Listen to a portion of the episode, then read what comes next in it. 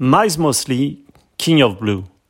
À la croisée des chemins entre Hendrix et Mingus, Miles Mosley ne partage pas avec son illustre homonyme qu'un prénom entré au panthéon jazzistique.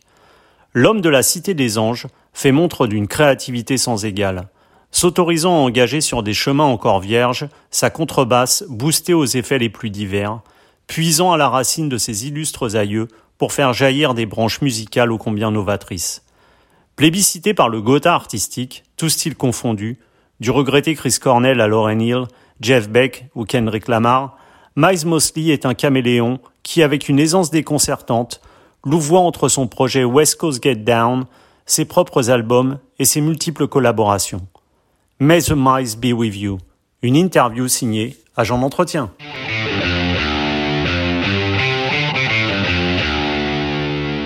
Hello, Miles Mosley. How are you? Hey, Nicola, how are you doing? Thanks for having me. Yes, thanks a lot. Uh, we know that Miles is an iconic uh, first name in, in jazz music. I heard that uh, albums such as uh, Kind of Blue or Sketches of Spain smells like breakfast to you. Have you been immersed into jazz uh, music since your childhood? Yes, my mother was a, a huge Miles Davis fan, which I think anybody who's a fan of jazz has Miles Davis in their Yeah. top five. Yeah. Um, and but uh, it was something that was always on. It was how she relaxed coming home from work. It was it was how we uh, got through Sunday evenings, and it was kind of just the soundtrack to the arc of a day. Hmm. So I've I've heard I grew up listening to a lot of that music, and when I started to play bass, um, even though I started classically, uh, it was immediately apparent to me that learning songs like All Blues and So What, things with Mm. you know great bass lines, made my mother smile, and so uh, my entry into into jazz was through those bass lines. And, and would you would you define jazz music as a matter of uh, interpretation and uh, improvisation? Uh, yeah, I think what makes something jazz is the improvisational aspect of it. Um, it, it. It has interpretation as well, but Western classical music has interpretation as well. Hmm. You know, how how fast something goes, or the the ebb and flow, or the the dynamics. That is a matter of interpretation as well. You can interpret something you're reading. The fundamental difference is that there's that there's an Im- improvisational aspect to it, um, and then obviously that there's, or at least in the beginning, that there that there's the swung eighth notes and is kind of what defines it. But I think it's you have to be careful when you talk about styles of music, especially Mm. one that has evolved through um, the amount of time that jazz has. It it what what it first is defined by is not necessarily what it's defined by now. Just like you probably don't look the same way you did when you were eight years old. No, unfortunately, no. so many of the defining characteristics of you then aren't with you now, but you are still you. yeah. And so, whereas there has been um, jazz birthed a lot of different styles of music, and so it is equally okay that those styles of music go back into it. So, to say if it's not a swung eighth note, it's not jazz anymore, that doesn't work either. So, I really think it is the spirit of being open and present in the moment, and and willing to improvise anything, even the structure, the melody. Mm. That's what really sets jazz apart from all of the styles of music. And for you, this kind of uh, evolution of jazz music is like a, a mix of many influences, like uh, like blues, like uh, like funk music, like uh, R and B music into jazz. Well, I think all of those musics come from jazz. Mm. So, so um, it's not mixing in something foreign. It's like introducing a great grandfather Mm. to his great grandchild Yeah. and them having a conversation and the great grandfather asking this you know young child what he likes and what he's into and how how do you see the world? And well back in my day it looked like it sounded like this. And then Mm. the kid says oh well that's you know fascinating. I've never even seen anything like that. In my day it sounds like this. And you start to have these conversations across generations. That's what I'm more akin it to, as opposed to um, mixing things together that we don't think go together. I don't mm. think that's what it is. I think you're mixing together things that are of one another. And, and Miles, you you push bass in, in a very contemporary approach with bunch of uh, effects, changing the groove, in order to have a this special contemporary approach of the instrument. Did you have to understand what bass players, such as for example Mingus or Oscar Pettiford, brought to the instrument? Yeah, that was my approach. Um, I, I just because in studying the instrument, I started from the beginning, and, and the teachers I had, John Clayton mm.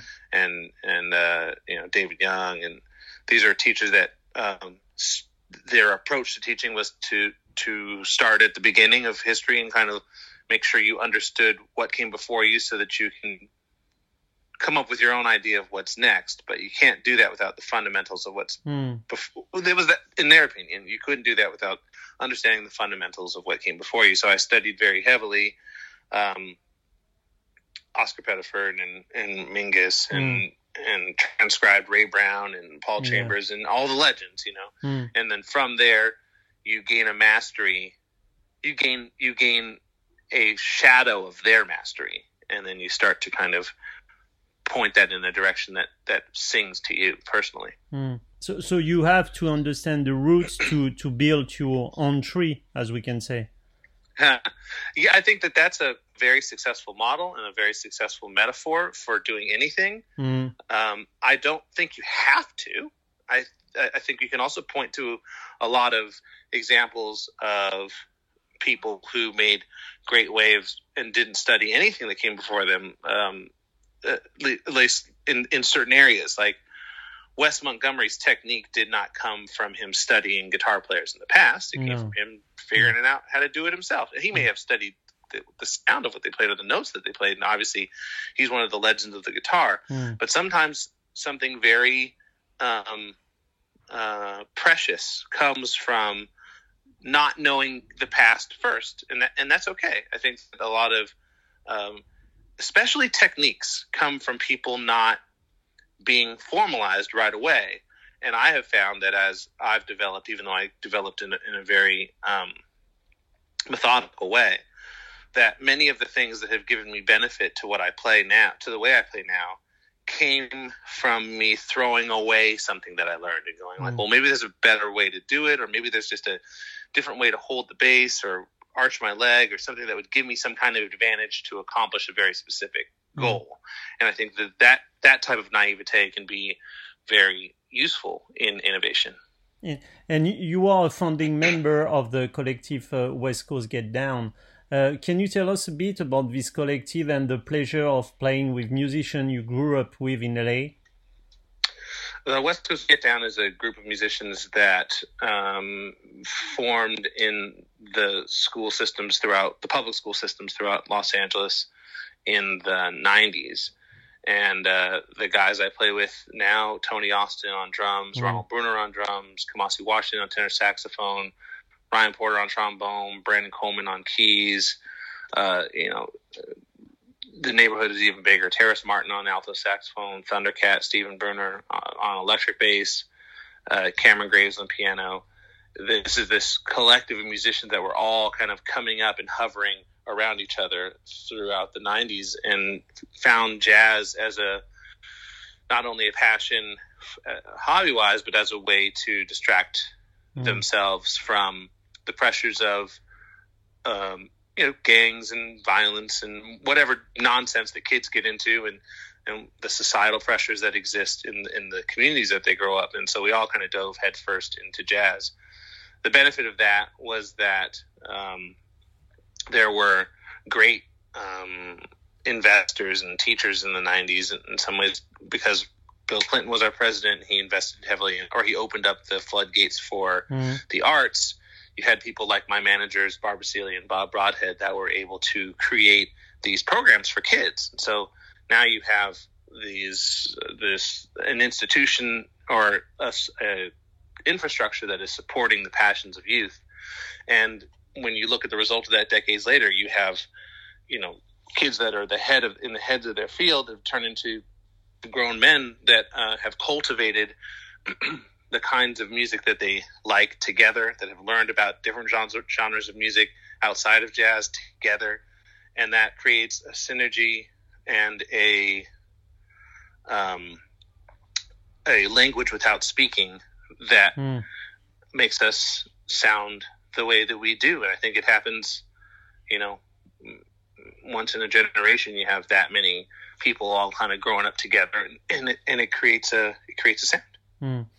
And you started. Uh playing bass at uh, 13 i think and you, and you started singing at 20 was, was singing a way to express something that uh, you couldn't in, uh, in, in bass uh, singing accomplished a couple of different things for me. Uh, I've I've I grew up in in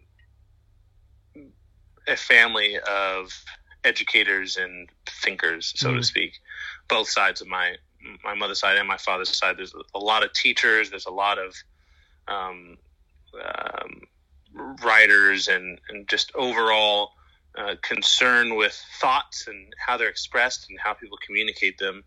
And for me, um, the power of word and the power of writing is is right up there with music. Music has the benefit of not needing the understanding of language, mm. but language has the benefit of being uh, capable of specificity. And so uh, to combine an emotional world with a specific message and to say something in a way that might help someone else say it for themselves was fascinating. And I was always, my mother is, you know, grew up 60s flower child. So Joni Mitchell is what goes mm. on right after Miles Davis. And so we, I, I have always had in, uh, been enamored with her use of, of language and I wanted to study that. And, you know, right after we listened to Mingus, on goes Curtis Mayfield. Mm. so, or Marvin Gaye. And there's these powerful messages that allow people to um, process the world around them. Uh, so I didn't learn to sing in benefit of the bass. I learned to sing in benefit of something I couldn't necessarily say as specifically on the bass.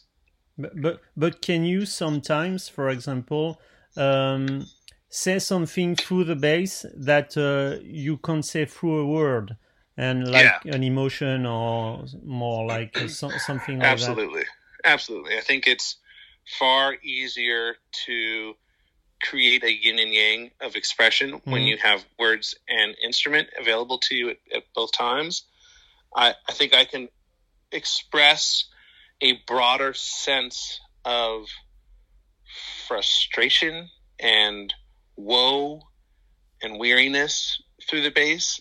It takes it, it, makes this I can tell a bigger story in a shorter period of time than I can with words. Mm. Um, and sometimes I think just the just like we are as humans, the words you say aren't necessarily always the way you feel inside. And um, you and I, for instance, are having a, a, a great conversation right now about music, but you know, you've just come from the outside world, say from you know out of a traffic jam or something like that, and so mm-hmm. you have a different feeling inside of you that doesn't match the conversation we're having, and they don't have to touch.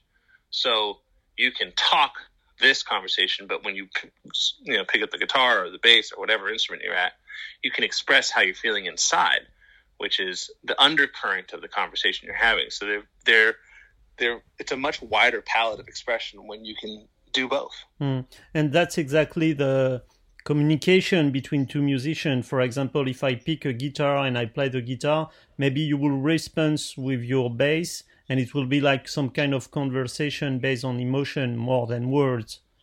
Right, exactly. And I think that that is um, one of the more beautiful things about the genre of jazz is that you're expected to be emotionally open and present in the moment, mm. and and that's that's everyone is if if you're doing it in the way that I like to hear it the best.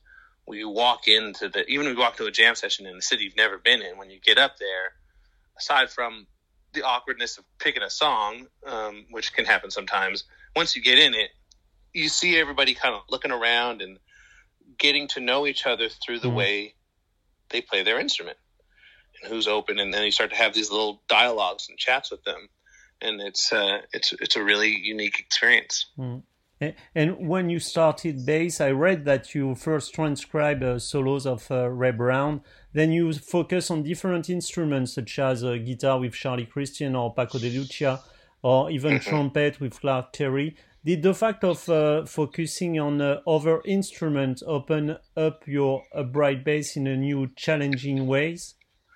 Yeah massively. Uh, to to to um, only focus on the information that has been recorded by previous bass players uh, i think limits you the ability to focus on the stories that some of your other favorite uh, instrumentalists have told. Mm. You know, everybody, no matter what instrument they play, they have records that they love that are authored by and performed by uh, people who don't play their instrument.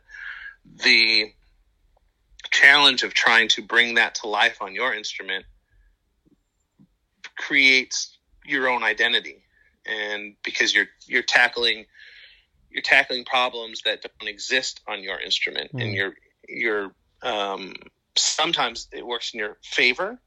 Like uh, if you wanted to, if your favorite musician was was Milt Jackson or something, and you just loved vibes and you loved mm-hmm. how those things flowed. Well, if you were translating that stuff over to bass, obviously the width of your dexterity would be a massive challenge because they're able to move over several octaves in, in a very rapid movement Mm. Um, and that would be a, that would be what you would gain from that on the upright bass. However, the sustain on on vibes is similar to the sustain on pizz on the bass, but if you went to the bow, then you'd be able to sustain these notes and longer. Also, they can't bend notes.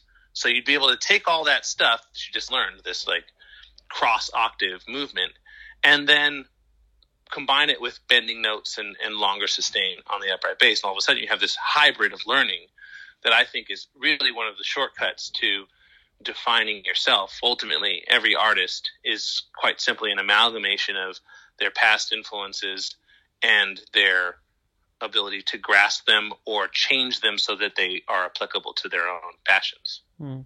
And and uh, as we said, Miles, you you push upright bass into uh, new boundaries. And was the fact of uh, getting interested in effects a way to be heard in your solos, especially when you were playing, for example, in a nine-piece band? Yeah, yeah. That's that's the that's the challenge that I was um, that sent me into the world of effects. Really, more than more than hearing, you know, heroes like Jimi Hendrix mm-hmm. or or um, Isley Brothers or something. It, it was more like in a rhythm section, you work together to lift the soloist up to really high heights. Yeah. And that's just a given. Like the, the trumpet player gets going, and you can hear them trying to be intense, and the rhythm section shares information amongst itself with the soloist to guide him up if you if they if you think that's the direction they want to go, or to help them simmer down, or to you know drastically change um, grooves and feels like you're one soloist has three sails behind it.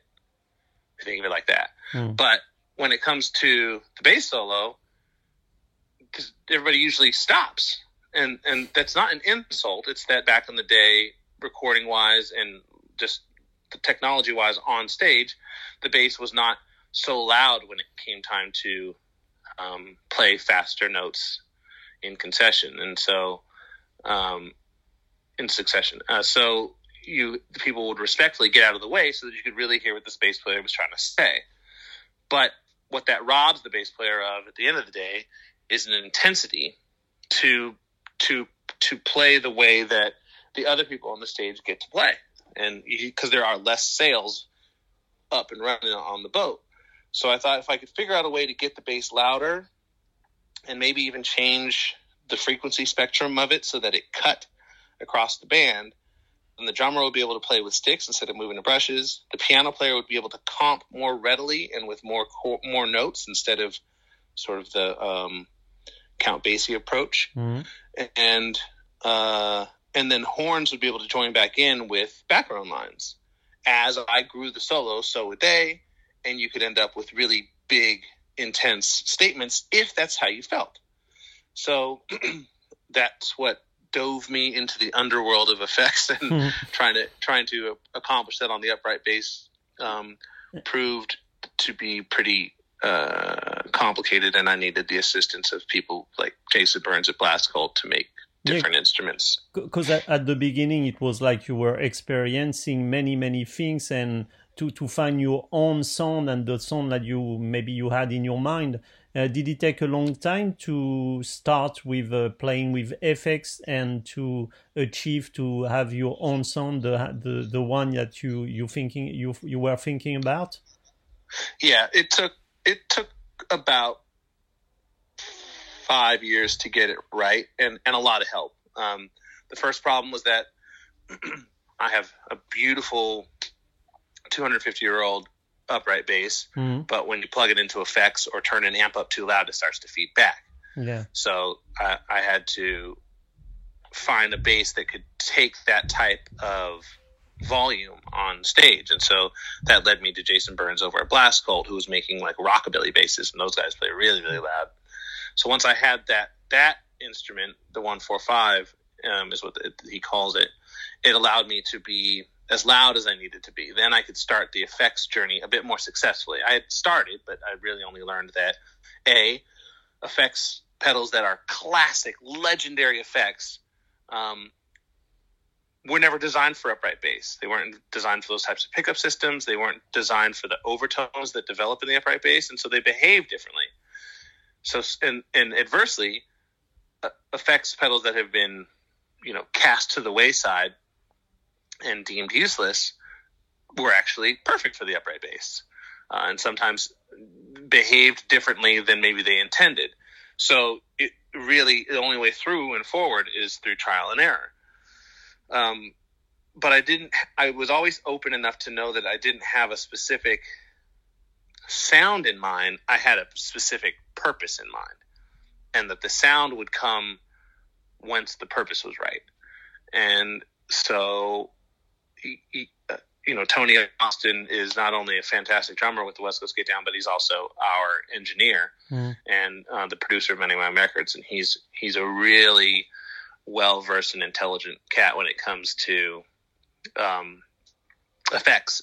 So we would be able to sit around and kind of deconstruct what's going on and try different things while we were making records or doing shows until it got kind of narrowed in.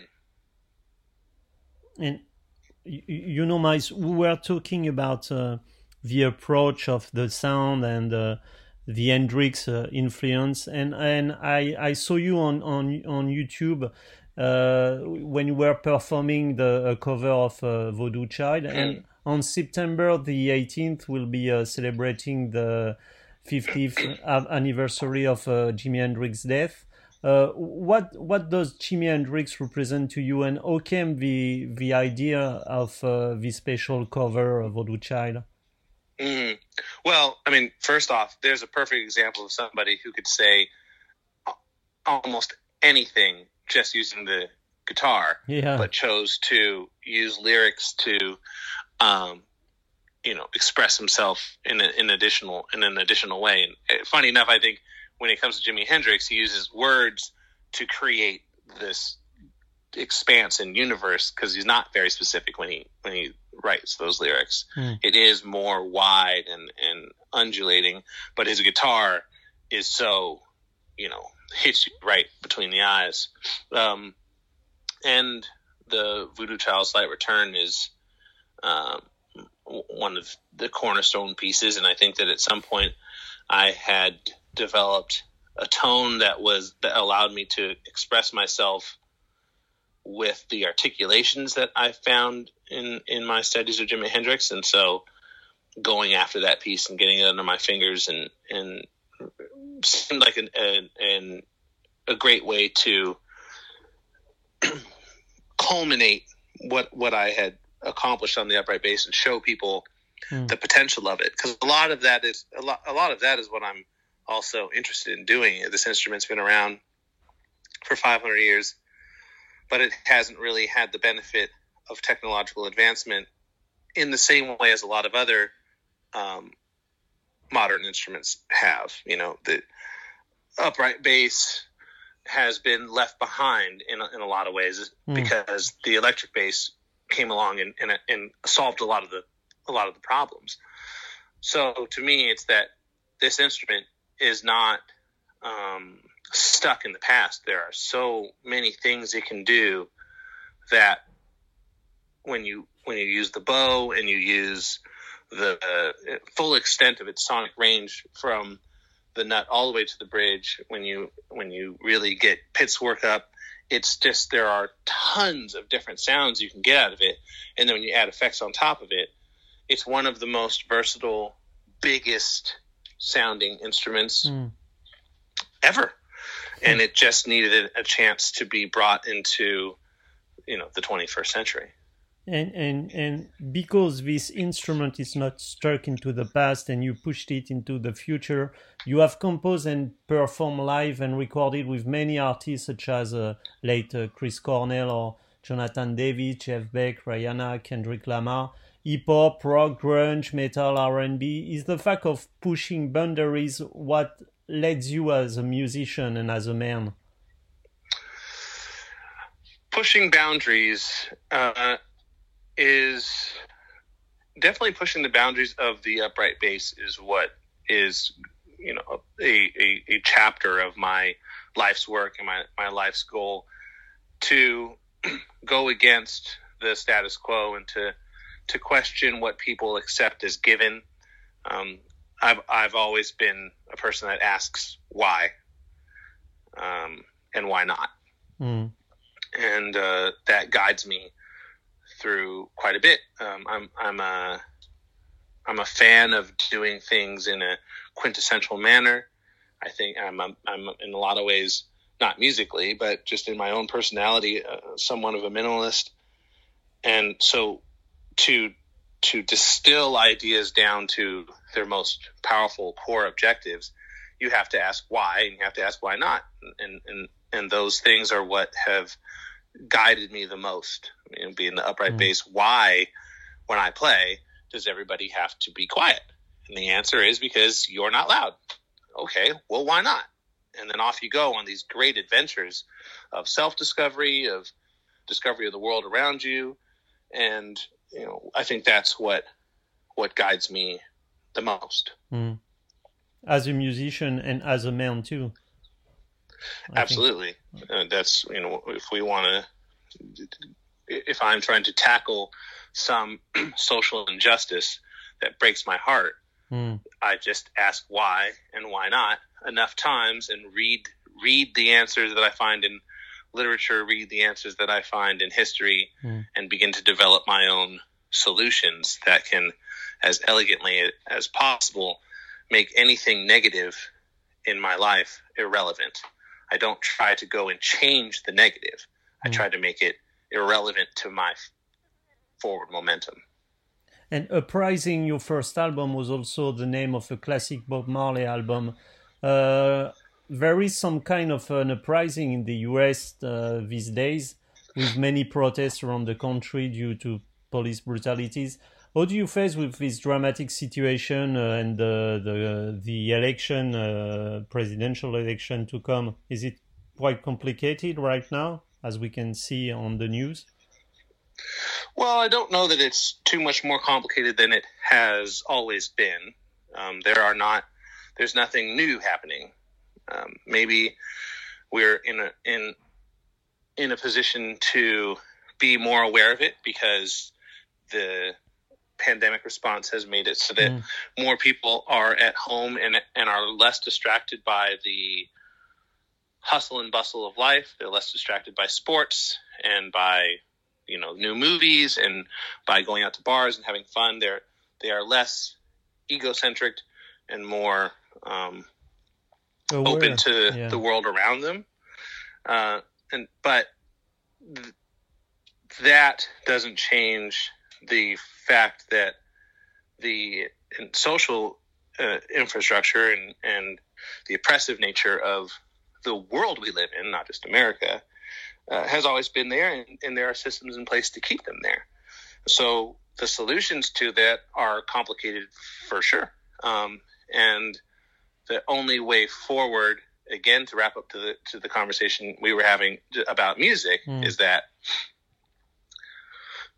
one way forward is for sure to study everything we've already done in the past and understand its effects, how it was thwarted, to what ways it was successful, and you can get a lot of good ideas.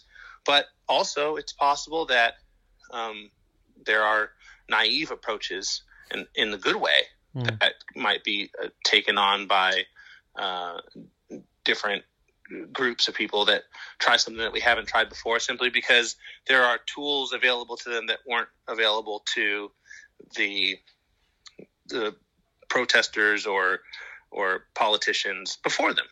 So yeah, it's going to take a long time. It's going to take hundreds of years.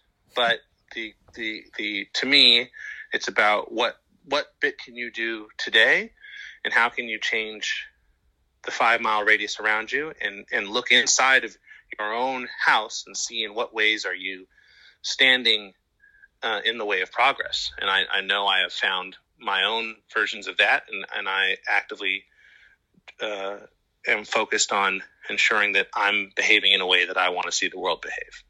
And you were talking about the pandemic crisis we are facing and uh, this really weird situation that we have to deal with.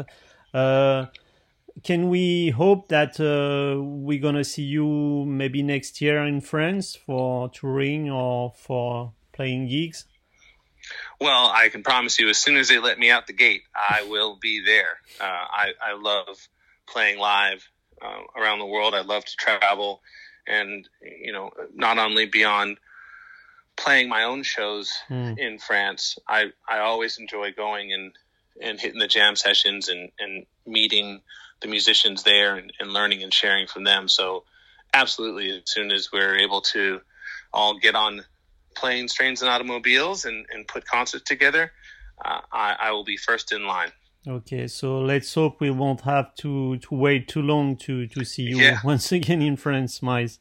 Let's hope. Yeah, thanks a lot for this interview and uh, hope uh, to see you soon. Thank you so much. You have a wonderful day and, and, and say hello to everybody over there for me. I will. Thanks a lot, Miles. Ciao.